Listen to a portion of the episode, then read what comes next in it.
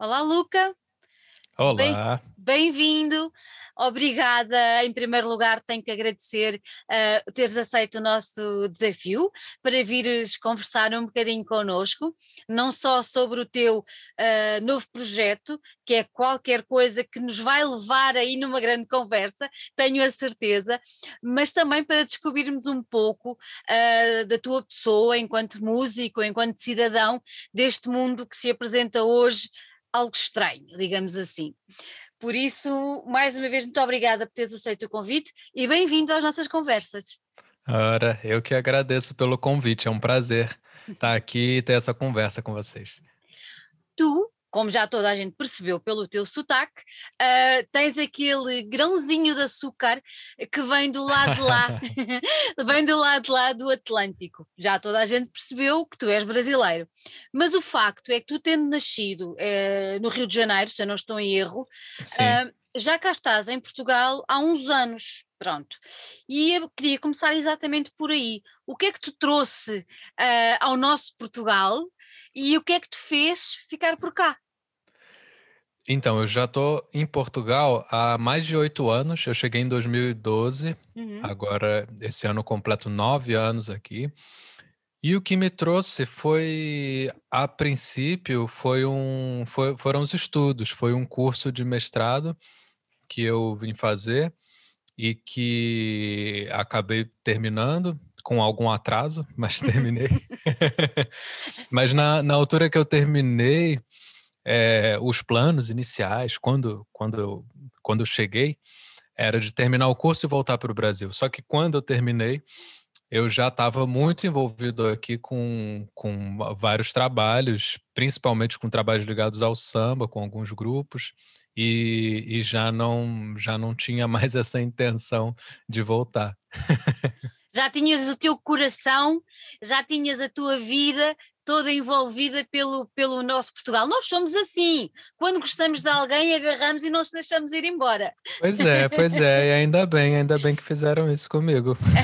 sou, muito, sou muito grato. Olha, tu vieste, uh, tu neste momento estás a morar no Porto, uh, tu vieste diretamente do Rio para, para o Porto ou passaste ainda por outro sítio? Não, não, vim diretamente para o Porto, diretamente para o Porto. Não vivi em outra cidade em Portugal até agora que não o Porto. Hum. É assim, eu conheço o Porto, óbvio, mas também conheço o Rio de Janeiro. E é assim, são completamente diferentes. Eu não consigo arranjar quase nenhum ponto de ligação entre as duas cidades. Por isso eu tenho que te perguntar como é que te adaptaste à nossa cidade invicta. Ah, mas, mas há pontos, há pontos em comum, sim. Ah, são duas cidades. São, ah, ah, são, são duas cidades muito bonitas. Ai, sem dúvida, sem dúvida. mas é, é engraçado isso. Eu também acho que na, talvez assim, na, na aparência, são, são cidades muito diferentes. Tem belezas e tem é, é, é, visualmente atrações muito distintas. Uhum. O Rio de Janeiro é uma cidade que tem uma beleza um pouco mais selvagem, né? Até dizem que o Rio de Janeiro não é uma cidade bonita, é uma cidade que foi construída em um sítio bonito. acho que, é, acho que é Tive, Tiveram olho, aquela Bahia tiveram olho. pois é, a Bahia, as montanhas, as montanhas, as florestas, as praias, enfim, tem muita coisa que não foi o homem que construiu, já estava lá, né? Exatamente, exatamente. e o Rio de Janeiro é, é, é, fatura muito bem com, com essa, com a presença dessa natureza. É, e o Porto também, porque o, a beleza maior do Porto é, é, o, é o Rio Douro, a vista para o Rio é uma coisa deslumbrante. Mas, apesar dessas diferenças na aparência, é muito curioso que eu vejo uma, uma semelhança muito grande entre, entre o espírito da cidade, o espírito das pessoas das duas cidades. E isso é uma coisa que eu vim a descobrir, não é, não, não sou só eu que acho. Eu, por um acaso, há, há uns anos, descobri uma crônica de um, de um escritor, é, jornalista, é, muito importante do Rio de Janeiro, chamado João do Rio que era do início do século, do início do século XX, e ele era fascinado por culturas de rua do, hum. do, Rio de Janeiro, principalmente, uma pessoa que adorava andar pelas ruas do Rio, escrever sobre as coisas da cidade. E ele escrevia para um jornal e foi enviado para Portugal para fazer uma série de reportagens sobre Portugal. E ele passou pelo Porto. E eu descobri essa a reportagem que ele fez sobre o Porto e o que ele diz é que na experiência dele há 100 anos o Porto é, as pessoas do Porto para ele eram muito tinham, tinham um jeito de estar muito parecido com as pessoas do, do, do, Rio de Janeiro. Ele se sentiu muito à vontade no Porto, mais do que em qualquer outra cidade de Olha. Portugal, por causa dessa semelhança que ele atribui a uma certa, é, a uma hospitalidade, a uma informalidade no jeito de se falar, pessoas que mal te conhecem, já te chamam para jantar na casa delas é e falam alto, são expansivas, são. Ele associou essa, essa, essa personalidade assim do social, digamos assim, do Porto com o Rio de Janeiro. E eu, e eu, quando li, me identifiquei muito. Falei, ah, então acho que é por isso que eu também me sinto à vontade no, no Porto. Olha, vais regularmente ao Brasil ou nem por isso? Tento ir, tento ir pelo menos uma vez por ano, mas nem sempre consigo. O ano hum. passado, por exemplo, por, por, razões não óbvias, não deu. Mas esse ano espero muito conseguir, é, mas provavelmente mais para o segundo semestre, porque a, até até tá vacinado e até principalmente a minha família lá no, no Rio de Janeiro está vacinado. Eu prefiro prefiro estar tá por cá e esperar o melhor momento. Exato, é melhor. Olha, uh, tu apesar de estás ligado ao universo da música e é uma coisa que tu já trazias do Rio de Janeiro, não é? Porque tu já eras, já tinhas uma formação em música uh, no Rio. Uh, tu vieste para cá para estudar literatura. Corrijo-me se eu estiver enganada. Está certíssimo, é isso mesmo. É isso mesmo. É. Pronto, e então agora, isto leva-me a perguntar como é que um músico com formação já superior no Rio de Janeiro em música vem fazer um mestrado em literatura no Porto. Eu, quando terminei o meu curso de música, já não queria mais estudar música, essa é a verdade. foi um, o meu, a, minha, a minha licenciatura foi. E não só a minha, a que eu fiz, mas muitos colegas que fizeram também licenciatura em música uhum. no, no Brasil, não necessariamente no Rio de Janeiro, fazem um curso que é muito, muito denso, muito pesado. Diferente das licenciaturas aqui em Portugal, dos cursos de graduação em Portugal, que eu vim a descobrir tem um, são um pouco mais curtos, duram uhum. cerca de três anos, se a pessoa atrasa um pouco mais. No, no Brasil, esses cursos duram no mínimo dos mínimos quatro anos. Eu terminei em quatro anos e meio e fui o mais rápido da minha turma. a maioria das pessoas demora cinco, cinco e meio, seis anos para terminar um curso de licenciatura, porque é um curso muito denso. Não é um curso que tem uma especialização, então a gente passa por muitas cadeiras, desde teoria musical, harmonia, arranjo, instrumentação, até história da música como é um curso de licenciatura, também tem a componente pedagógica, que é muito importante, de didática, até de psicologia da educação. Tem a parte prática também, que são aulas de prática de conjunto, de canto coral, de regência ou algum instrumento. Então, é um curso que é muito difícil de se fazer rápido. E eu confesso que cheguei no final do meu curso apesar de ter adorado, de ter aprendido muitíssimo, cheguei muito esgotado. E, mas eu gosto muito de estudar, então eu tinha vontade de fazer um, um, um, curso de mestrado, mas não queria que fosse em música. Queria Querias limpar a cabeça. Exatamente, para outra área. E como eu sempre gostei muito, muito de literatura, é, acabei optando por, por, por experimentar esse curso. Tinha, tinha, até um pouco de receio de entrar num curso de mestrado sem ter feito uma graduação em, em, em, letras antes, mas felizmente não, não senti muito essa dificuldade quando cheguei aqui na Universidade do Porto. É, fui super bem acolhido e consegui acompanhar as aulas, tive excelentes professores também, foi, foi um curso muito, muito proveitoso também. que bom. E realmente tu depois fizeste uh, proveito das duas áreas, da música, que já lá vamos, mas também da literatura, porque tu já escreveste e já publicaste livros, inclusive é livros que têm sido muitíssimo bem aceitos, não só cá, mas também no Brasil, correto? Sim, eu já, eu já, chego, eu já chego em Portugal com um livro publicado no Brasil. E depois, nos meus dois, três primeiros anos, publiquei mais alguns no Brasil, estando cá em Portugal. É, até que demorou um tempo, foi só em 2017 que eu publiquei meu primeiro livro exclusivamente aqui em Portugal. cheguei, publiquei dois, aliás, no, no, em 2017, no mesmo ano, que só existem em Portugal. E em 2019 é a primeira vez em que eu publico um livro, o mesmo livro que sai em paralelo, tanto no Brasil com uma editora brasileira, quanto em Portugal com uma editora portuguesa. E isso é uma tem sido uma constante assim no meu na minha trajetória e alternando lançar livros e lançar álbuns são duas coisas que eu faço que me dão muito prazer, que tem uma certa naturalidade em fazer as duas coisas. De vez em quando uma choca com a outra, que é ótimo.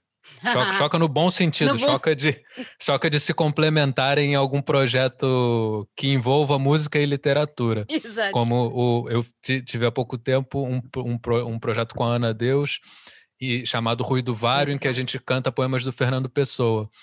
Então, esse foi um dos bons cruzamentos assim, entre música e literatura. Que Gostaste, já, sabes que Ana Deus é uma referência uh, grande da nossa música e, e, e, o Fernando Pessoa também. Uh, uh, foi, foi, foi, um, foi uma parceria que te deu muito prazer fazer? Demais, demais. A Ana Deus é uma pessoa incrível, é uma, é uma intérprete com quem eu aprendo muitíssimo, apesar de ser muito diferente de mim, o, no, o nosso jeito de cantar, nossas vozes são muito diferentes, mas curiosamente elas se complementam muito bem juntas e nós é, é, e nós nos damos muito bem no nosso processo criativo. A gente escolheu os poemas juntos, escrevemos as músicas, a maioria delas juntos. E, e foi um processo incrível, tanto esse de criação quanto depois ir para o palco, e ela é uma. Eu acho que quando eu comecei a trabalhar com ela, eu não tinha ainda noção de como ela era importante dentro da música portuguesa, como ela era uma referência grande já de muitos anos para trás. Verdade. E fui eu já sabia que era importante, já adorava o trabalho dela, mas não tinha dimensão. Quando nós começamos a ir para a estrada e a fazer concertos, é que eu comecei a perceber das outras pessoas uma certa do, do, dos, enfim, dos técnicos, dos programadores, das pessoas com quem a gente lidava, uma certa uma certa deferência assim Exatamente. a ela e e isso me deu a dimensão, nossa, estou trabalhando aqui com uma pessoa que não é qualquer uma. eu já Ela... sabia que não era, mas é mesmo. É, é nos, top, top. Nos, an nos anos 80 ela foi, foi bastante impulsionadora e depois nos anos 90 e foi, marcou muito, marcou muito. E até a própria postura dela em palco uh, marcava muito e era muito impactante, Sim, não é? Fortíssima, é. Fortíssima, exatamente.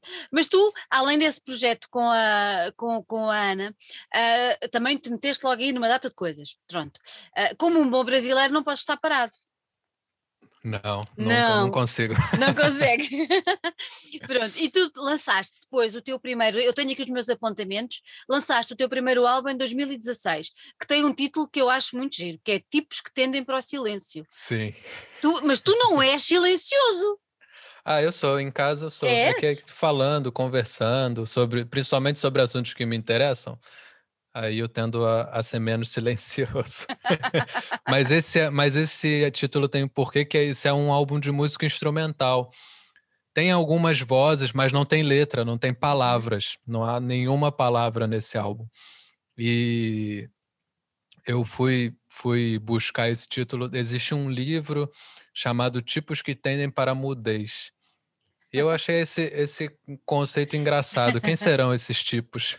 achei curioso e adaptei pro, pro, pro nome do meu álbum.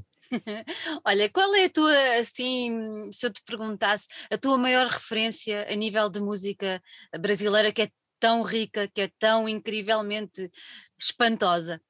É, é muito difícil responder essa pergunta, mas eu tenho sim um, um favorito, uma referência maior de todas, que é o Aldir Blanc que é ele não ele não é intérprete, apesar de já ter gravado um álbum cantando as músicas uhum. dele, é, é, ele não fez carreira cantando, ele é compositor, principalmente letrista e é para mim o let, maior letrista da música brasileira.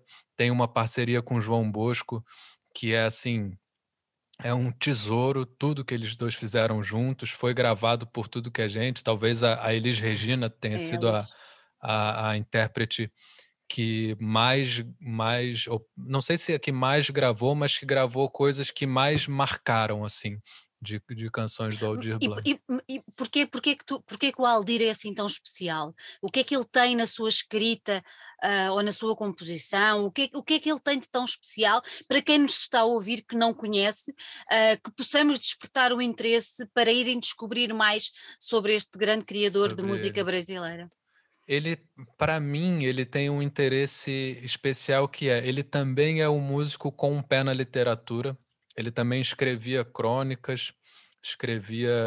É, os versos geralmente eram mais para música, mas principalmente crônicas e pequenos contos uhum. que eu adoro, são muito incríveis e também se percebe nas letras de música dele essa imaginação literária, a, a fluidez com que ele consegue criar imagens, é, imagens inesperadas, metáforas muito muito bonitas e muito surpreendentes, principalmente porque ele tem uma coisa que eu, assim, eu ainda hoje aprendo muito com ele. Cada vez que eu ouço novamente uma música, eu consigo identificar coisas que eu antes não, não havia reparado. Uhum. Mas uma das coisas que eu mais acho fascinantes no Aldir é a capacidade que ele tem de, de combinar contrários, combinar elementos contrários, combinar é, palavras e ideias e imagens sublimes com imagens, palavras e ideias reles, sabe? Hum, Na hum. mesma frase ele combina imagens muito contrastantes. É, coisas muito abstratas com coisas muito concretas, coisas muito belas com coisas muito terríveis. E, e desse, desse choque de, de imagens surgem surgem versos belíssimos. Essa é uma das coisas que eu mais gosto dele como letrista. Terá sido isso que encantou também a Elis? Certamente, certamente. sim. Certamente. Bate muito certo, não é? Com a postura de artista que ela que ela era, aquela força da natureza tremenda. Sim, sim, com certeza. Imagina uma imagem como a do o início do, de uma das canções que a Elis gravou. Uhum e que ficou talvez a mais conhecida que ela gravou do Aldir, que é o Bêbado e a Equilibrista, do Cair à tarde, feito um viaduto, que é um verso que eu demorei anos para perceber. O, a beleza do cair da tarde, de um pôr do sol, fazendo contraste com a queda de um queda. viaduto, que realmente, por acaso, eu não sei se foi na época que ele escreveu a canção, mas já caiu um viaduto no Rio de Janeiro, desabou e pessoas desabou. morreram e foi um desastre. E, e ele fazer em um verso juntar as duas coisas já é aquele primeiro choque, né? É. Cair à tarde como um viaduto. Opa! Opa! O que, que essa pessoa está dizendo?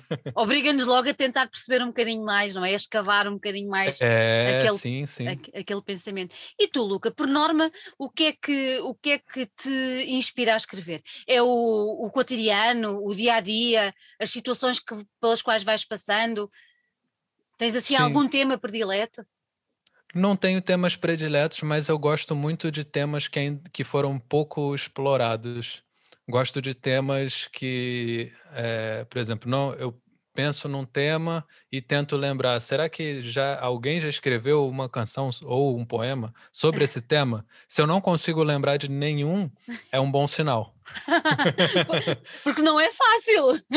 Sim, pois é, não é fácil. Tem, claro que eu não conheço todas as coisas, mas é, mas eu até procuro às vezes. Esse, quanto menos coisas eu, eu acho sobre aquele tema, mais interessante eu acho que ele se torna para como como matéria-prima de, de escrita, né? É, eu gosto dessa, dessa ideia de tentar ampliar horizontes e ampliar o repertório do que é do que é transformável em música, do que é transformável em, em arte. E às vezes o próprio cotidiano fornece essas essas ideias. Não sei, não, não conheço nenhuma nenhuma música sobre, sei lá, estrogonofe. Talvez seja uma boa ideia escrever uma, por que não? é uma ideia, porque não? Pois é. Olha, tu agora surges com, com, com um projeto que se chama Samba de Guerrilha. Um, só que este é um projeto que tu lanças agora, mas que já tem algum tempo. Também, de, conhecendo o projeto agora, depois de feito, dá para perceber que não podia ser um projeto feito em dois, três ou quatro ou cinco meses, era impossível, acho eu, porque o trabalho que ali está um, requer algum, alguma tranquilidade, parece-me a mim, para, para ser executado. Uh, o que é que te levou? O projeto começou a surgir na tua cabeça em 2016, 17 por aí. O que, é que te, o que é que te levou, o que é que te expultou na tua cabeça, o que é que fez o clique na tua cabeça uh, para quereres fazer um projeto deste género? Foram vários cliques. O, o hum. primeiro hum. foi tentar juntar a história do Brasil com a história do samba, tentar fazer um, um arco que compreendesse, a partir da história do samba, pudesse explicar um pouco da história do Brasil, principalmente de um ponto de vista político, né? Como nós chegamos onde nós estamos hoje.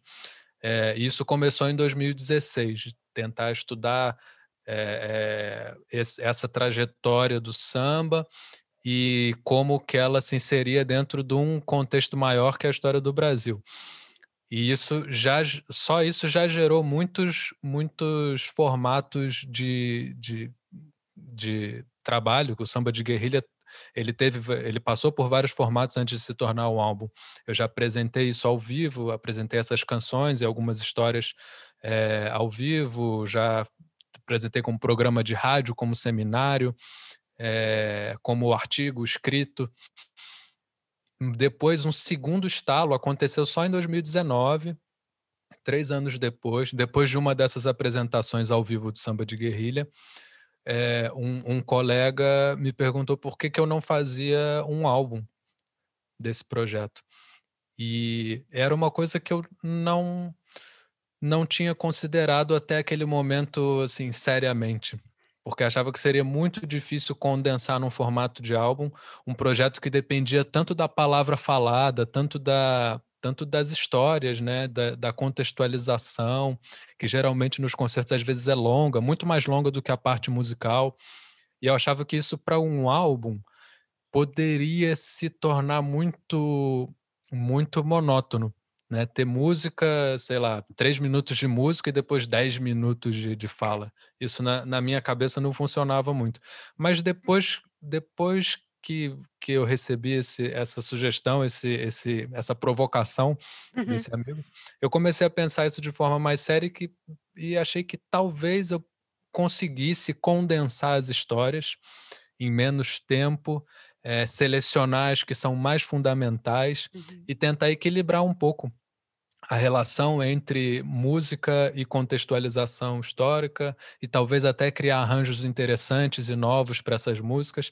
E aí quando eu comecei a pensar nisso, aí já estava a máquina já estava funcionando, as ideias começaram a vir, aí é impossível parar. Eu sei quando, quando às vezes quando quando essa quando, quando uma ideia entra na gente, a gente não consegue se livrar dela até, até colocar para fora. É verdade. Foi mais ou menos isso que aconteceu. Então eu fiquei no, no acumulado foram cinco anos de uhum. trabalho, uhum. né?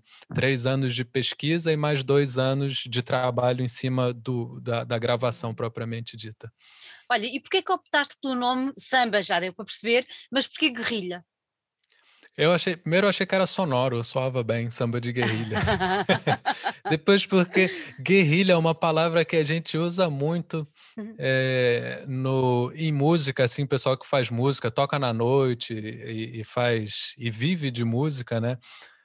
A gente fala que é uma guerrilha constante, porque a gente faz muitas coisas é, às vezes sem ter condições de fazer mesmo. Concertos em que não, o som é o som não é bom, o espaço não é bom, é difícil, tem pouco público, tem que, tem que enfim, fazer, como se diz aqui, 30 por uma linha. Não é assim que, que se diz aqui? é verdade. aprendi essa expressão, aprendi aqui em Portugal.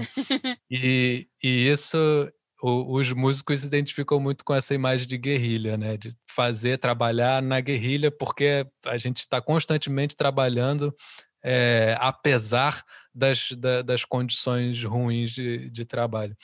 E, ao mesmo tempo, existe uma componente de guerrilha literal no, no álbum, que é a, a referência à guerrilha do Araguaia, que uma das músicas do álbum, uma das primeiras músicas do álbum, é uma música que foi adotada por essa guerrilha como uma espécie de, como uma espécie de hino, né?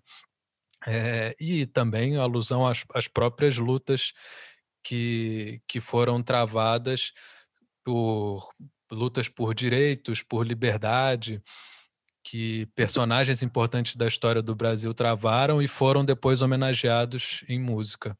Então, eu achei que samba de guerrilha contemplava bem a ideia do projeto. Contempla. Olha, uhum. tu, o facto de estares cá em Portugal já é esse tempo, já, já é um tempinho jeitoso, como nós costumamos dizer, uh, aproximou-te de alguma maneira mais do samba, porque tu depois estás envolvido em várias, vocês como dizem, rodas de samba, é assim que Rodas de samba, sim. Pronto, sim. vocês estão, vocês, tu, porque agora veio-me à cabeça o Francão, uh, com quem eu também já falei, também está envolvido uh, da mesma tá. forma, exatamente. Um, e o, o, facto de estás longe uh, do teu Rio de Janeiro, da tua vida até muito tarde, que era a tua vida diária, e estás num país que apesar de falar a mesma linguagem, apesar de ter pontos em comum, como já referiste, mas que é outro país, que é outra vivência, aproximou-te mais das tuas eu vou dizer raízes de samba. Isso acontece muito em Portugal, por exemplo, quando as pessoas vão para fora, ficam muito mais ligadas a tudo o que se passa cá, a todos os artistas quando vão lá, enchem palcos, enchem uh, sítios, espaços. Uh, tu aproximaste mais da, da, da música da tua terra natal, digamos assim. Sim, sim, com certeza. Eu acho que é muito semelhante esse sentimento entre hum. portugueses que estão fora de Portugal, brasileiros que estão longe do Brasil. Isso da gente essa, eu não digo nem a saudade do país, mas é o, eu como tenho aqui o samba, é, o, a distância faz com que a gente valorize mais certas coisas e faz até com que a gente consiga entender melhor certas coisas, porque elas, elas não existem de, desse lado. É, então, a gente lá, às vezes, dá de barato certas coisas, como o samba, por exemplo, que são, na verdade, muito especiais e muito únicas, não existem em outra parte do mundo e, e são fruto de condições ali muito próprias do, do Brasil, do Rio de Janeiro especificamente, no meu caso. Então, estar longe me fez valorizar mais, me fez descobrir mais coisas, porque esse interesse ele, ele vem acompanhado também de, de de um interesse por pesquisar, conhecer melhor a história do samba, ampliar o meu próprio repertório, que é até uma necessidade profissional, porque eu comecei assim de forma até inesperada para mim a, a trabalhar com samba, a ser, passou a ser o meu trabalho principal, é, cantar em rodas de samba e, e em concertos, mesmo que não sejam no formato de roda. Então, eu penso que talvez se eu não tivesse vindo para Portugal, essa assim. aproximação com o samba não tivesse acontecido, pelo menos da forma como aconteceu. Olha, este álbum que tu agora nos trazes, podemos dizer que isto é um álbum conceptual, achas? Sim, sim, eu acho que sim. É um álbum conceptual, é, porque é um álbum que ele, ele funciona, ele é feito para funcionar no conjunto, né? Não uhum não em separado, com cada faixa em separado. Até eu, eu tentei fazer de forma que as músicas individualmente possam até funcionar fora do contexto, mas elas ganham muita coisa quando elas são encaixadas dentro, da, dentro daquela linha narrativa. Então, acho que sim, é um, é um álbum conceptual, sim olha, isto é um álbum, eu não, não vou, não vou uh, eu já li alguns que é um álbum, álbum de covers, para mim não é um álbum de covers, para mim é um álbum para mim não é. Para mim é um álbum que tu foste buscar criações de grandes autores e deste-lhe a tua roupagem como tu achaste e está lá a tua mão, está lá o teu cunho, por isso para mim não é nada álbum de covers, não é nada disso. Pronto. Agora eu tenho que fazer esta pergunta, ou duas. Primeiro, porquê é que tu optaste por puxar músicas, temas, sambas de outros autores e não decidiste recriar tu os teus próprios temas, que de certeza conseguirias fazer para demonstrar a mesma história uh, que estamos a, da qual estamos a falar agora através destes sambas? E porquê estes 21 sambas que aqui nos trazes? É, primeiro lugar, a, a, a, opção por fazer um álbum com músicas que não são minhas, não são uhum. autorais, é uma opção que vai um pouco ao encontro da, desse conceito do álbum de ser uma narrativa histórica. Uhum. Eu tenho nessa história personagens que são eles próprios compositores. E eles próprios é, foram as testemunhas, né, as testemunhas oculares ali de, de várias coisas que eu narro. Então, é, é, me apropriar das palavras desses compositores dá um agrega muito valor, né? Transforma essa história quase que num, num documentário, porque eu tenho ali as pessoas é, é, que participaram da história falando sobre a história com as próprias palavras. Isso é muito, isso é muito rico. Jamais poderia é, ser substituído por composições minhas assim com, com esse com esse, com esse valor, é, não que fossem melhores ou piores musicalmente, mas porque não teriam a mesma história, né? E a escolha especificamente desse repertório é mais difícil, porque muita não, coisa não teve de... que ficar de fora. É isso que eu ia dizer, não deve ter sido nada fácil. Não foi nada fácil. Eu tenho uma playlist no Spotify com mais de 50 músicas Todas poderiam estar no álbum, mas eu tive que escolher. É, e, foi, e foi difícil. Eu tentei seguir um critério de, de, de lógica, assim, escolhendo as músicas que mais se adequassem à, à narrativa, né? É, se a gente está falando de, sei lá, Revolta da Chibata, por exemplo, é um episódio histórico muito simbólico, muito uhum. marcante. E eu achei que valia a pena trazer isso para a narrativa. Qual é a música que eu vou escolher para acompanhar essa história? Obviamente é o Almirante Negro, do Aldir Blanc e do, do João Bosco. Não, não existe outra música sobre a revolta da Chibata mais marcante do que essa. Então, essa foi uma escolha fácil. Eu, eu, vou, eu vou só interromper porque eu acho que uh, temos que fazer um parênteses nessa, nessa, nessa música. Uh, mesmo. Porque tu lançaste essa música num dia muito especial.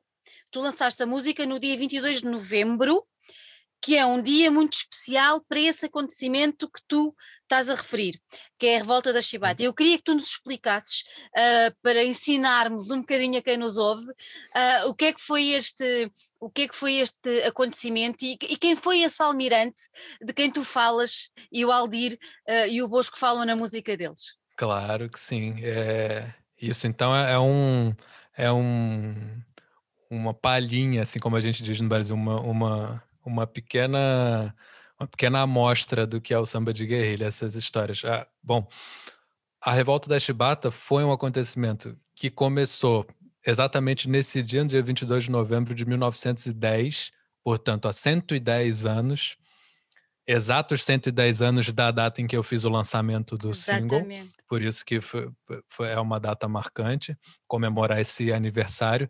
E é uma revolta muito, muito simbólica, porque ela acontece mais de 20 anos após a abolição da, da escravidão no Brasil, mas ela ainda pode se dizer de certa forma que ela é uma revolta que tem um caráter abolicionista, porque apesar de já existir a, a, a lei áurea, a lei que acabou com a escravidão, dentro da marinha brasileira, os, os marujos, marinheiros de patentes baixas, não os oficiais, que eram pessoas muitas vezes recrutadas à força, é, eram pessoas pobres, a grande maioria eram negros, era aquela mão de obra barata de que a marinha se servia. Esses marujos ainda recebiam castigos corporais dentro dos navios, é, nomeadamente chibatadas nas costas, como punição por algum, algum desvio de conduta, etc.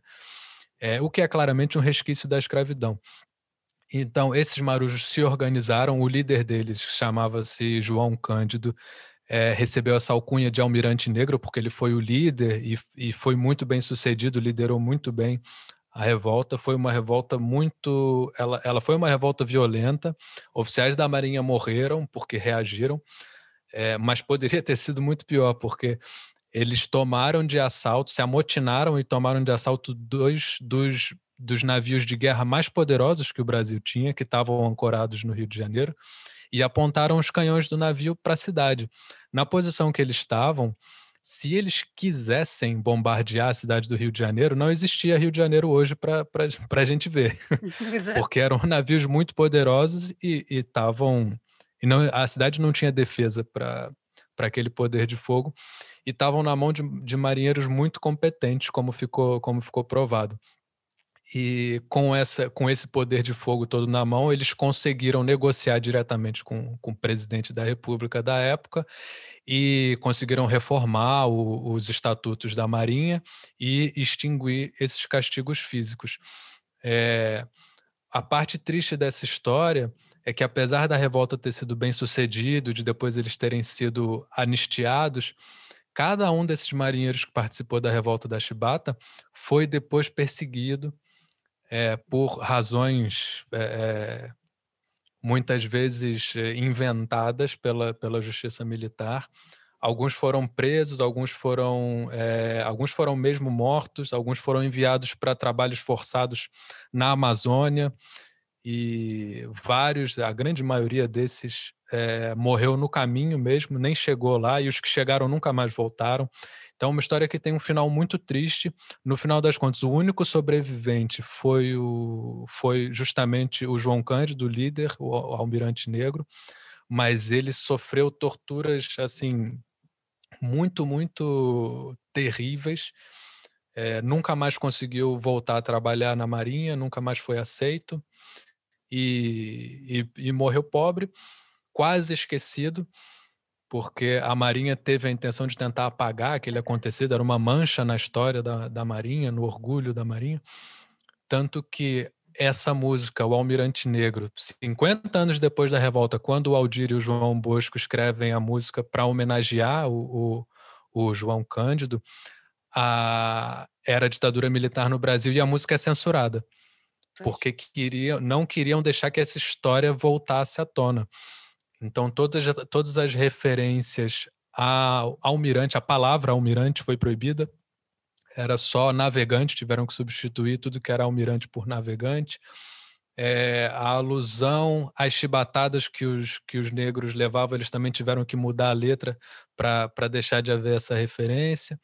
Então a gente percebe que é uma, é uma violência que é primeiro uma violência física, mas é também uma violência simbólica continuada e reiterada, que tem como fundo motivações racistas, assentes no, em toda a história de mais de 300 anos de escravidão que o Brasil tem nas costas. Então, é, é, interessante trazer a história da revolta da Chibata para o samba de guerrilha, porque ela revela muita coisa sobre o Brasil, sobre a história do Brasil, e está lindamente representada numa música que eu, hoje, em 2021, consigo lançar com a letra original sem, sem os cortes da censura da ditadura militar. Então, isso é, para mim, é um, é um prazer, é um orgulho gigante poder fazer isso hoje, em homenagem ao Aldir, que faleceu ano passado, infelizmente, não viu, não viu esse trabalho pronto, mas, o, mas o, pelo menos o João Bosco viu. Isso já, já me deixa muito feliz. E o, vamos só deixar aqui o, o Mais Chega, que para ficarem a perceber melhor um bocadinho toda esta história, eh, vejam o vídeo, porque o vídeo está muito bem feito e, exemplifica muitíssimo bem tudo isto que, que tu acabaste de, de referir. Uh, a entrada está, olha, estou-me a arrepiar toda, a entrada está fortíssima, está mesmo forte, é. e o vídeo está, tá, pronto, é, tem mesmo que ser visto. Não podemos fechar os olhos à história, temos que olhar para a história de frente e, e encará-la e, e, levar as coisas a bom porto. Eu agora tenho, não é tinha no meu alinhamento esta pergunta, mas tenho que te perguntar: como é que tu olhas para o Brasil hoje? Eu olho para o Brasil com uma angústia e uma tristeza muito, muito grande, porque nós há, há 10 anos estávamos, é, não sei, acreditávamos pelo menos que essa que essa história, essa história de violência que a gente tem para trás, ela estava finalmente começando a ser superada. É, algumas das desigualdades estruturais que o Brasil tem desde sempre estavam começando a ser um pouco mais equilibradas. O Brasil estava é, tava, tava num caminho interessante. Não não estava de todo assim, estava completamente bom. Nenhum milagre aconteceu, mas pela primeira vez existia assim alguma alguma esperança real assim baseada não só em, em vontade mas assim em fatos que estavam acontecendo estavam começando a mudar a realidade mas de é, é, difícil dizer uma data mas eu acho que de 2013 talvez mais ou menos da época em que eu vim para Portugal uhum. até hoje o Brasil retrocedeu muitos, muitos anos com uma velocidade muito rápida. É muito, é muito triste ver. E eu não digo nem da parte do, dos governantes, assim, nem eu digo pela, a, a, pelas próprias pessoas. Eu acho que parece que ficou claro que aquela esperança que a gente tinha antes é, era uma ilusão, porque as pessoas, é, é, com, a, com a ascensão do Bolsonaro e, do, e dos discursos que o Bolsonaro tem, que são muito, muito retrógrados e muito reveladores dessa, dessa violência é, e dessa intolerância, é, foi assustador ver como as pessoas é, se reviram nesse discurso e se sentiram autorizadas a pô-lo para fora. Exatamente. E a quantidade de pessoas que colocaram isso para fora foi, foi muito assustadora. A gente se deu conta que, afinal, a gente vivia entre. tinha, tinha, tinha fascistas na família e não sabíamos. Não sabiam. É isso, isso, isso, aconteceu. Ou, assim, não sabiam, talvez nem, nem essas próprias pessoas soubessem. Exatamente. Mas. É, tinham dentro delas qualquer coisa que foi despertada de uma forma muito negativa e, e assim tentando ser um, um, pouco otimista, pelo menos isso agora está revelado, né? É uma coisa que está que tá aberta, já, já ninguém mais esconde. É, Será agora um bom ponto de partida para começar, não achas? Para começar, para tentar um, uma transformação efetiva, né? agora que a gente tem um, um pouco mais de noção do tamanho do problema. O problema é que é, ele, ele é muito grande, né?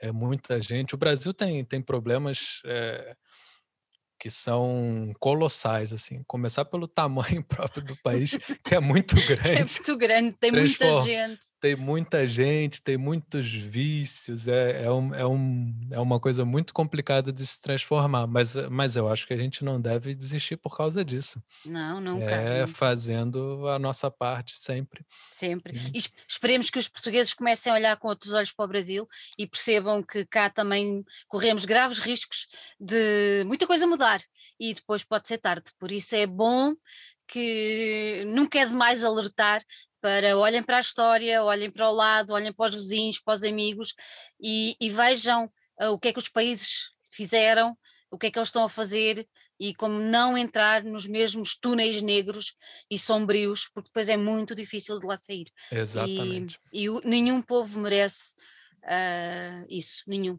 Nem nós, nem vocês, que são um povo absolutamente delicioso. Vamos voltar ao nosso samba. E vamos voltar ao nosso samba uh, para eu te perguntar uma coisa. No meio desta história toda que tu foste descobrindo e tudo mais, o que mais te fascinou na história do samba? Ai, tanta coisa.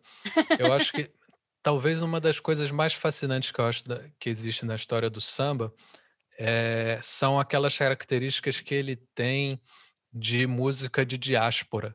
Hum. Que isso é, eu acompanho muito um historiador chamado Luiz Antônio Simas. Muitas das coisas que estão no samba de guerrilha são completamente inspiradas no, em textos dele, em ideias ou falas dele.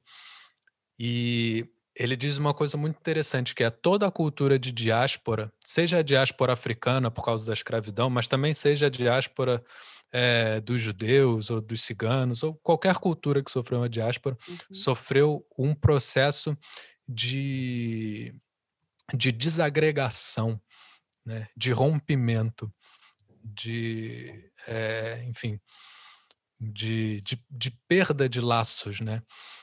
Então, por consequência, toda a cultura de diáspora é uma a cultura que, que se inventa né, entre, os, entre os remanescentes dessas comunidades, uhum. acaba sendo uma cultura de agregadora, de criação de laços, de fortalecimento de laços, de criação de identidades. E o samba é exatamente isso. Depois de um episódio traumático de desagregação, que foi a escravidão, que foi a diáspora africana, pelo, pelo continente americano todo, todas as culturas locais dos, dos membros dessa diáspora foram culturas agregadoras, foram culturas que promoveram a criação de, de laços entre comunidades, a criação de a criação de coisas como o samba, que muito mais que um gênero musical é, é um, é um complexo cultural muito muito vasto que compreende uma forma de se de se cantar, de se tocar instrumentos, de se dançar, mas também de se viver, de se viver em comunidade. Ah, por isso que existe a roda de samba, né? A roda de samba é uma roda, não é à toa, é porque em uma roda as pessoas conseguem se enxergar umas às outras e o, e o público que vai assistir aquela roda não está assim, não está à frente da, da, dos músicos, né? Não, não é uma coisa que existe aquela, aquela fronteira de, como a gente tem no teatro, né? Entre o que é o palco e o que é a plateia a roda de samba não existe isso. As pessoas estão à volta dos músicos, está tudo em roda, porque a ideia do samba é justamente fazer com que as pessoas se unam. É, e isso é uma. Não é à toa, isso é uma, isso é uma estratégia de sobrevivência. A experiência que essas pessoas tiveram, que os ancestrais dessas pessoas tiveram de, de separação do seu, da sua comunidade forçada, ela gerou um desejo muito grande de se reunir com outras pessoas, de criar outras comunidades, porque sozinhas elas não conseguiriam resistir. Elas só conseguem em grupo. E para que, e que o grupo seja forte, é preciso que haja algum mecanismo cultural de união e de coesão. E o samba serve justamente para isso. E no Rio de Janeiro isto continua a ser muito forte, não continua? Continua, continua. Isso, isso não se perde. E eu acho que isso faz muito parte da cultura do carioca. De, é uma cultura que vive muito da, da rua, do espaço público, de praças, de esquinas. É, e, na verdade, é onde o, o samba nasce, nasce muito de, nesses espaços, né? Ou então, mesmo quando acontece dentro das casas das pessoas, não acontece na casa de uma família ou de uma pessoa de modo isolado, acontece porque aquela casa é de alguma forma aberta e frequentada por muita gente, por toda a vizinhança, por, pela família largada toda que é a comunidade. E é essa presença, essa abertura que faz com que, com, com que o samba nasça. E isso vai, vai desaguar assim, nesse jeito que o, que, o, que a cultura carioca tem de, de ser, e que a, que a cultura brasileira tem também de uma forma geral. É. Isso é fruto de uma cultura de diáspora. Diáspora. Como é, como é que o resto do Brasil olha para, para o samba? Ou seja, o samba está circunscrito só ao Rio de Janeiro ou já é uma cultura que se espalhou, digamos assim, por todos os outros estados brasileiros? Ou ainda é uma coisa muito, muito localizada? Não, não é uma coisa localizada, não. O samba se espalhou completamente pelo Brasil todo. Tem, inclusive, eh, tipos de samba que, que são naturais de outras partes do Brasil, da Bahia principalmente, mas também do interior de Minas Gerais. Sambas que são mais rurais e mais, mais próximo de, da música folclórica também existem. E, e o que acontece é que no Rio de Janeiro, por ser a capital, capital, por ser uma cidade que foi é, a principal cidade do país até, até metade do, do século XX, era a cidade que concentrava a imigração, é que mais concentrava imigrantes. E, e isso foi muito importante para o samba, para o surgimento do samba, que é o, é, a gente fala samba assim, sem nenhum adjetivo depois, samba propriamente dito, é o samba urbano do Rio uhum. de Janeiro. Mas existe o samba de roda do Recôncavo Baiano também, que talvez seja até mais antigo, mas a gente tem sempre que fazer uma referência. É o samba de roda, ou é o samba de não sei o quê. É, e no, o, o Rio de Janeiro tem essa tem essa, esse privilégio assim de ser um pouco o, o a vanguarda assim do, do que é o samba urbano que se tornou uma linguagem universal mas hoje em dia já se faz samba eu acho até que os, os compositores de samba de São Paulo estão hoje em dia fazendo coisas mais interessantes até do que no Rio de Janeiro isso é uma coisa polêmica que eu, que eu às vezes digo, mas é quase uma provocação, assim, com meus, meus conterrâneos. Então, tem que se apurar, não é? Claro, e, e, tem que se comunicar. Existe uma rivalidade entre Rio e São Paulo que eu acho que não faz o menor sentido. E são cidades que podem se, se, se, se unirem culturalmente, se um aprender com o outro que o outro tem de melhor, é, ninguém segura, nenhuma das duas. Ó oh, oh, Luca, é aprender com o samba, juntos somos mais fortes Exatamente, é exatamente isso. Olha, temos vindo a falar do, eu tenho que ler aqui que é para não, não, me, não, me, não, me, não me falhar o nome, mas temos vindo a falar do Aldir, mas entretanto tu também tocas temas do Erivelto Martins, do Nelson de Sargento, do Paulinho da Viola, este último eu conheço porque tenho o meu filho que é muito fã do Paulinho da Viola, uh, e toca e adora tocar coisas dele, uh, mas eu queria que tu explicasses que importância, já o Aldir já percebemos, uh, que importância é que estas outras pessoas que tu foste buscar uh, tiveram no, neste universo da música e depois para mais, para, para o universo da música brasileira e não só, porque eles acabam por ser influências muito grandes, inclusive, por exemplo, em determinadas ondas, digamos assim, se calhar vão sangar comigo, do jazz ou da world music, vão lá buscar muita coisa. Explica-nos a importância que estas pessoas tiveram. Cada um desses compositores que aparece no, no samba de guerrilha tem alguma coisa muito especial uhum. que, que me fez querer incluí-los no álbum, né? O Paulinho da Viola talvez seja um dos mais conhecidos, mais conhecidos. porque tem, tem alguma projeção. É, e é um, é um compositor que, apesar de, ser um, apesar de ser um sambista genial, um compositor e letrista absolutamente genial, ele também era e ainda é, não sei exatamente o que ele anda fazendo agora nesse campo, mas ele foi um pesquisador muito importante de samba. Foi um dos, foi um dos sambistas novos na década de 70, da nova uhum. geração que surgiu ali, que se preocupou em ir buscar os mestres mais antigos e gravar músicas da, do que a gente chama velha guarda do samba, ir na velha guarda das escolas de samba, buscar repertórios é, de, de, compositores, alguns já tinham morrido, outros já estavam muito, muito velhos, não tinham muito reconhecimento, não tinham sido gravados. E o Paulinho da Viola vai atrás e grava. Acho que todo o álbum do Paulinho da Viola tem pelo menos uma música que ele vai buscar na velha guarda da, da, da Portela, que é a escola de samba escola dele. dele. É, e isso, isso para mim, esse, esse caráter de, de, de, pesquisador é uma coisa que eu acho muito bonita do Paulinho da Viola, que admiro muito. Tem outros compositores também presentes por exemplo, o Nelson Sargento, que é um dos baluartes da, da, da Mangueira, ele aparece duas vezes no álbum e isso é, isso é curioso porque a primeira vez ele aparece como parceiro do Cartola uhum. no Samba do Operário e também do Alfredo Português, que é um compositor muito pouco conhecido porque compôs pouco, mas eu fiz questão de, de incluir essa música no álbum. Primeiro porque é uma música super política, o Samba do Operário é um, muito, muito politizada a letra dessa música. E depois porque o Alfredo Português era de fato português.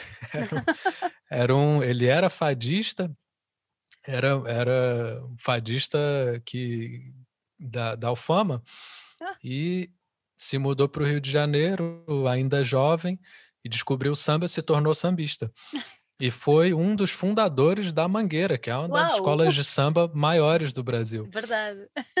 E eu acho muito curioso ter a presença de um português, assim, acho que é, serve também para fazer com que o público português se relacione e claro. se, se interesse de, de alguma forma por isso. E o, o Alfredo Português, ele é parceiro do, do Nelson Sargento nessa música por um motivo muito simples, que é ele era padrasto do Nelson Sargento. A, a mãe do Nelson Sargento se casou com o Alfredo Português quando, quando o Nelson ainda era muito novo. Hoje em dia, Nelson Sargento está ainda vivo. É, tem, já deve ter quase 100 anos, sei que não, não chegou lá ainda, deve ter seus 90 e tal. Está vivo, está ativo. E ele aparece depois no Agoniza Mas Não Morre, que é outra dessas músicas de resistência do uhum. samba antológicas.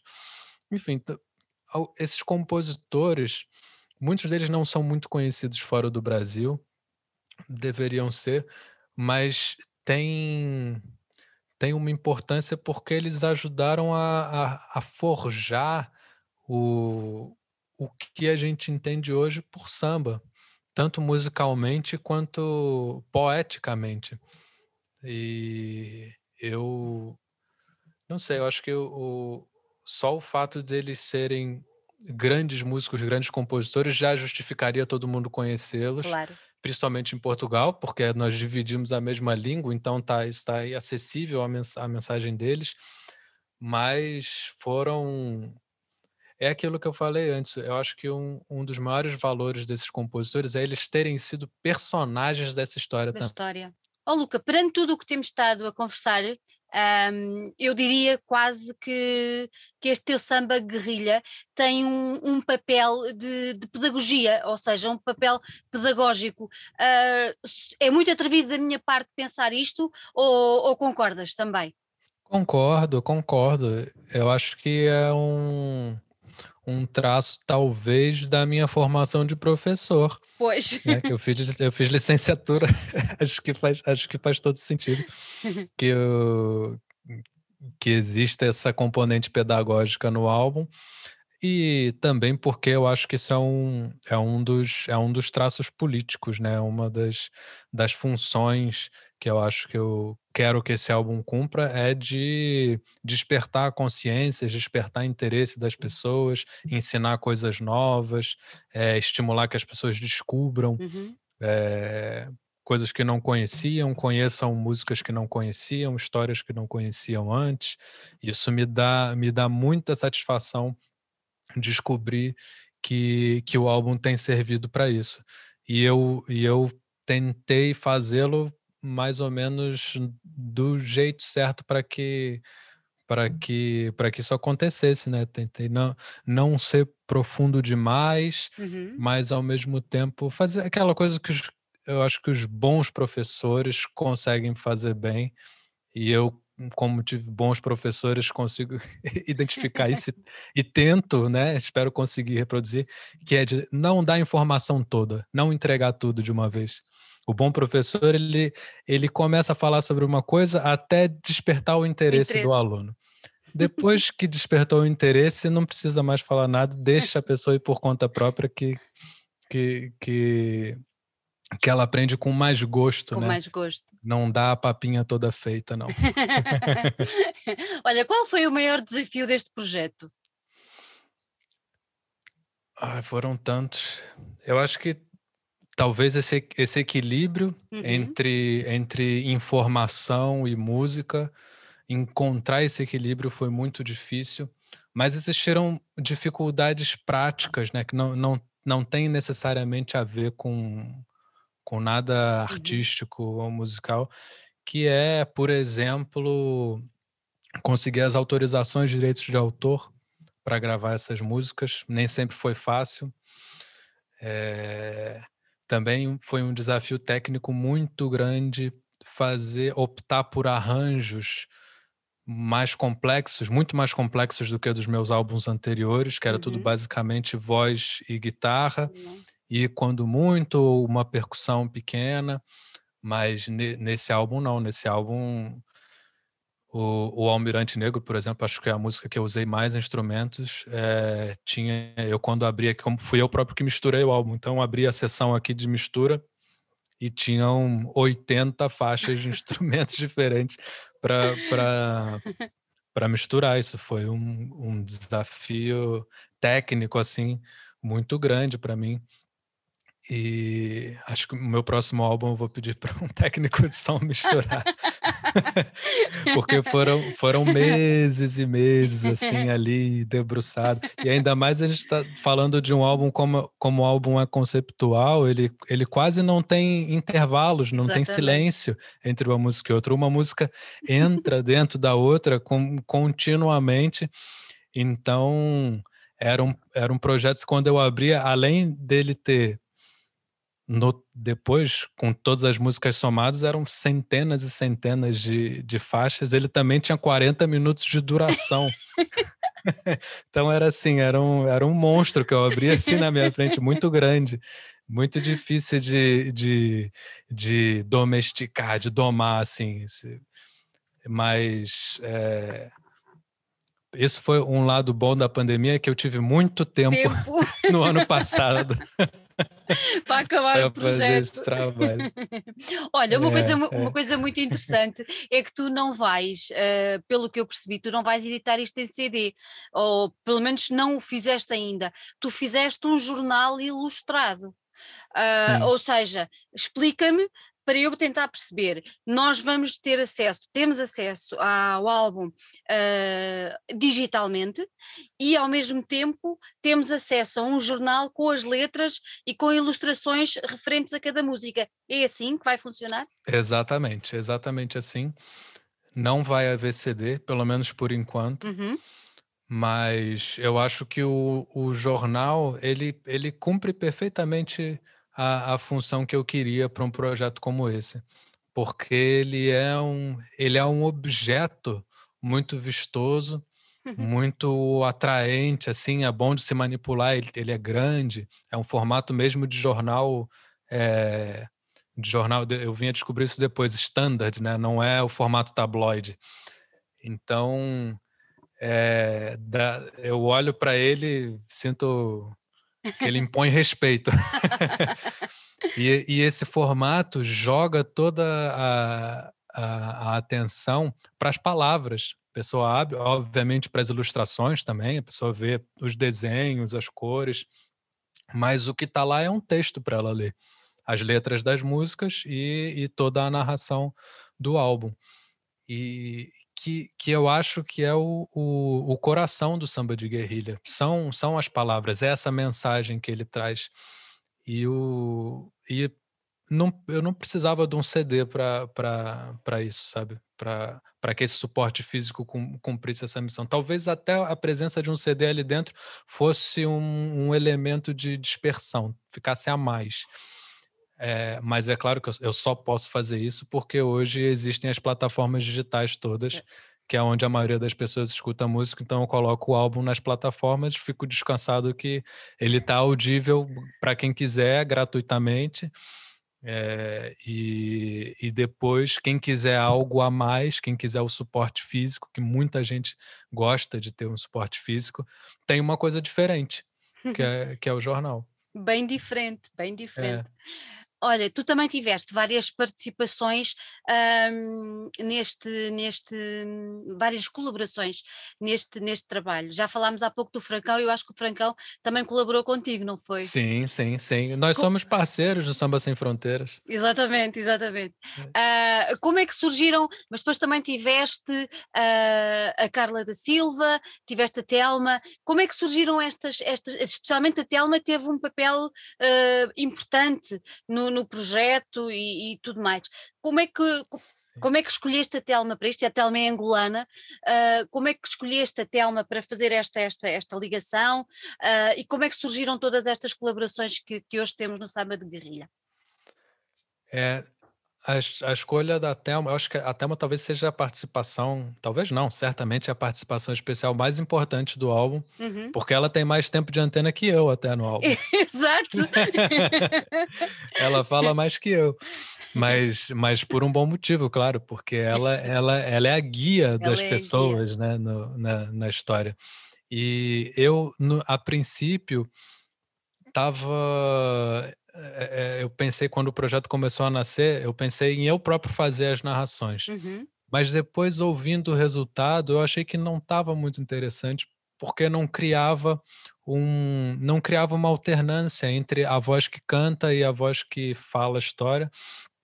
é, parecia, não sei, a coisa parecia um pouco, ficava um pouco monótono, não criava contraste e, e eu achava que era preciso haver algum contraste para a pessoa sair de um registro e entrar no outro assim com mais com mais interesse, né? Então o revezamento que eu faço com a Thelma, ele está constantemente gerando interesse, porque a pessoa me ouve cantar, de repente entra outra voz e chama atenção.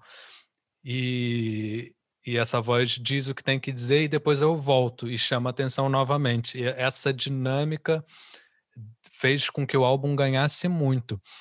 A, a escolha da Thelma foi, foi uma opção assim, até fácil, confortável para mim, porque a Thelma é minha amiga uhum. e, e, foi um convite muito muito tranquilo de, de fazer.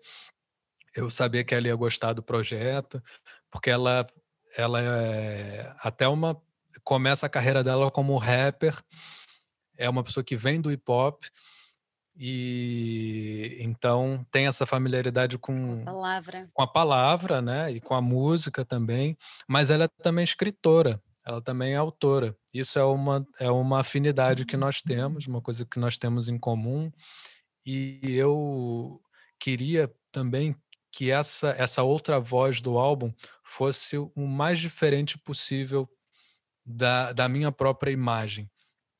Então, é, eu, um homem branco brasileiro, estou aqui cantando samba. Eu quero que a outra voz seja diferente, que ela que ela ocupe espaços que eu não posso ocupar. Então, para mim, fez todo sentido chamar uma mulher negra angolana para ser a minha a minha contraparte na, na, nessa história. E, e acho que foi uma escolha acertadíssima. A Thelma teve incrível. Ela tem, para além de tudo isso, ela ainda tem uma voz com uma presença muito, muito forte. grande, é verdade.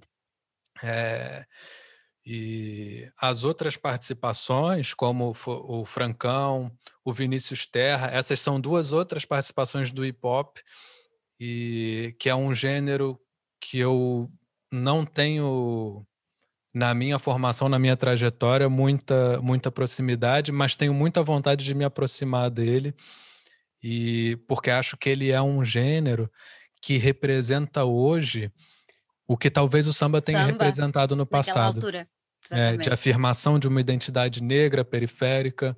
O hip hop representa isso hoje no mundo todo, no Brasil também, mas no mundo todo. Então, é, faz todo sentido para mim querer aproximar o samba desse outro gênero no meu trabalho. Então, daí a ideia de chamar o Francão para participar, o Vinícius Terra também, e a, e a Carla é, aparece no final do, do álbum, porque eu queria terminar com uma participação feminina, queria terminar o álbum com uma outra voz feminina, e, e eu sou admirador do, do, trabalho da Carla. A Carla é. Nós temos vários amigos em comum. A Carla também é do Rio de Janeiro, mas a gente se conheceu só aqui em Portugal, ah. é, quando, quando ela se mudou. E, e é uma pessoa que vem também do samba, tem muito mais do que eu, ela tem esse berço do, do samba e tem uma voz linda e foi também um, um, um presente que ela me deu ter participado. Olha, quando isto tudo passar, uh, tensionas levar o samba de guerrilha para, para cima de um palco? Com certeza. Quero sim. Não sei muito bem como isso vai acontecer. não tenho, não tenho muita ideia de como que eu vou traduzir esse álbum para o palco. Muita coisa vai ter que ser adaptada, porque não tem como reproduzir aquilo tudo é, ao vivo. Precisaria lá, de uma orquestra mas, é, mas é, uma, é uma ideia. É uma ideia, é uma ideia. Preciso conseguir um bom patrocinador para essa ideia. Mas sim, eu quero muito levar isso para o palco da maneira mais, da maneira mais, é, mais completa possível, porque eu acho que, que o projeto merece. E espero que esse momento chegue logo. Ainda, ainda é um grande mistério quando que isso vai poder acontecer mas a gente tem esperança que seja que seja mais breve do que do que tarde. É verdade. Olha, Luca, diz-me só uma coisa. Uh, tens noção uh, do impacto que, que o teu samba de guerrilha teve na tua terra natal? Venho tendo aos poucos, sim. Recebo muito, recebo muito feedback de pessoas do Brasil pelas redes sociais, uhum. principalmente. Tenho falado também com comunicação social no Brasil é, e de, vários, de várias regiões do Brasil, que é, o que é muito interessante. E acho que o, o, o samba de guerrilha também tem coisas a ensinar aos brasileiros que já conhecem samba, estão mais familiarizados, mas é, não conhecem muitas daquelas histórias, muitos detalhes. E tem o que eu acho que é mais interessante que o samba de guerrilha oferece para o um público brasileiro, é essa, é essa abordagem estética diferente do samba. Esse jeito de, de, de, de gravar samba que foge completamente dos cânones do, do gênero, né? E tem, até agora tem sido muito bem recebido. Não recebi nenhuma mensagem de tipo, ah, você está destruindo o nosso samba. Porque tem essas pessoas também que, também. que, não, que não admitem que se toque muito diferente da tradição. Mas essas, eh, se ouviram o álbum, não me disseram nada. Olha, temos um nome cá para essas pessoas, são os velhos do Restelo, já ouviste os falar? Os velhos do Restelo, exatamente, já. Olha, Luca, gostei muito de te ter aqui, gostei muito de descobrir uh, o, o que estava por trás daquelas músicas tão bonitas que eu estive a ouvir com muita atenção. Uh, eu acho que isto devia ser, tanto cá como lá, do, do Atlântico, uh, devia, devia passar por uma aula de história quando estivessem a dar uh, determinada fase uh, da, da, da, história de cada um dos países. eu acho que era importante, não achas? Eu acho que isto dava uma belíssima aula de história e de certeza que os miúdos iam aprender com muito mais gosto. Com certeza. E eu espero que sim, isso ver o samba de guerrilha entrando em salas de aula de história é uma coisa que me daria tanto prazer quanto vê-lo é, num palco de um teatro. Acho Exatamente. que são, uma coisa é tão bonita quanto a outra. Quanto a outra. É. Eu acho que sim, até porque a, a, formação cada vez é mais importante, não é? Para fugirmos de tanta coisa que já falámos aqui. Claro, é trabalho político também. É né? trabalho político, é não é do mais. mais importante de todos, a educação sem dúvida.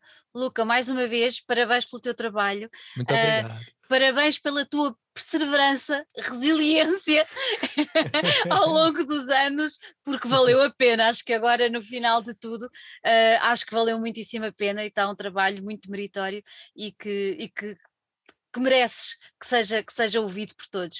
Uh, parabéns, muita saúde, uh, que é para voltares ao teu rio para visitares a família em, em segurança e, e, que isto passe, que é para então nos encontrarmos todos numa sala ou numa roda de samba, quem sabe.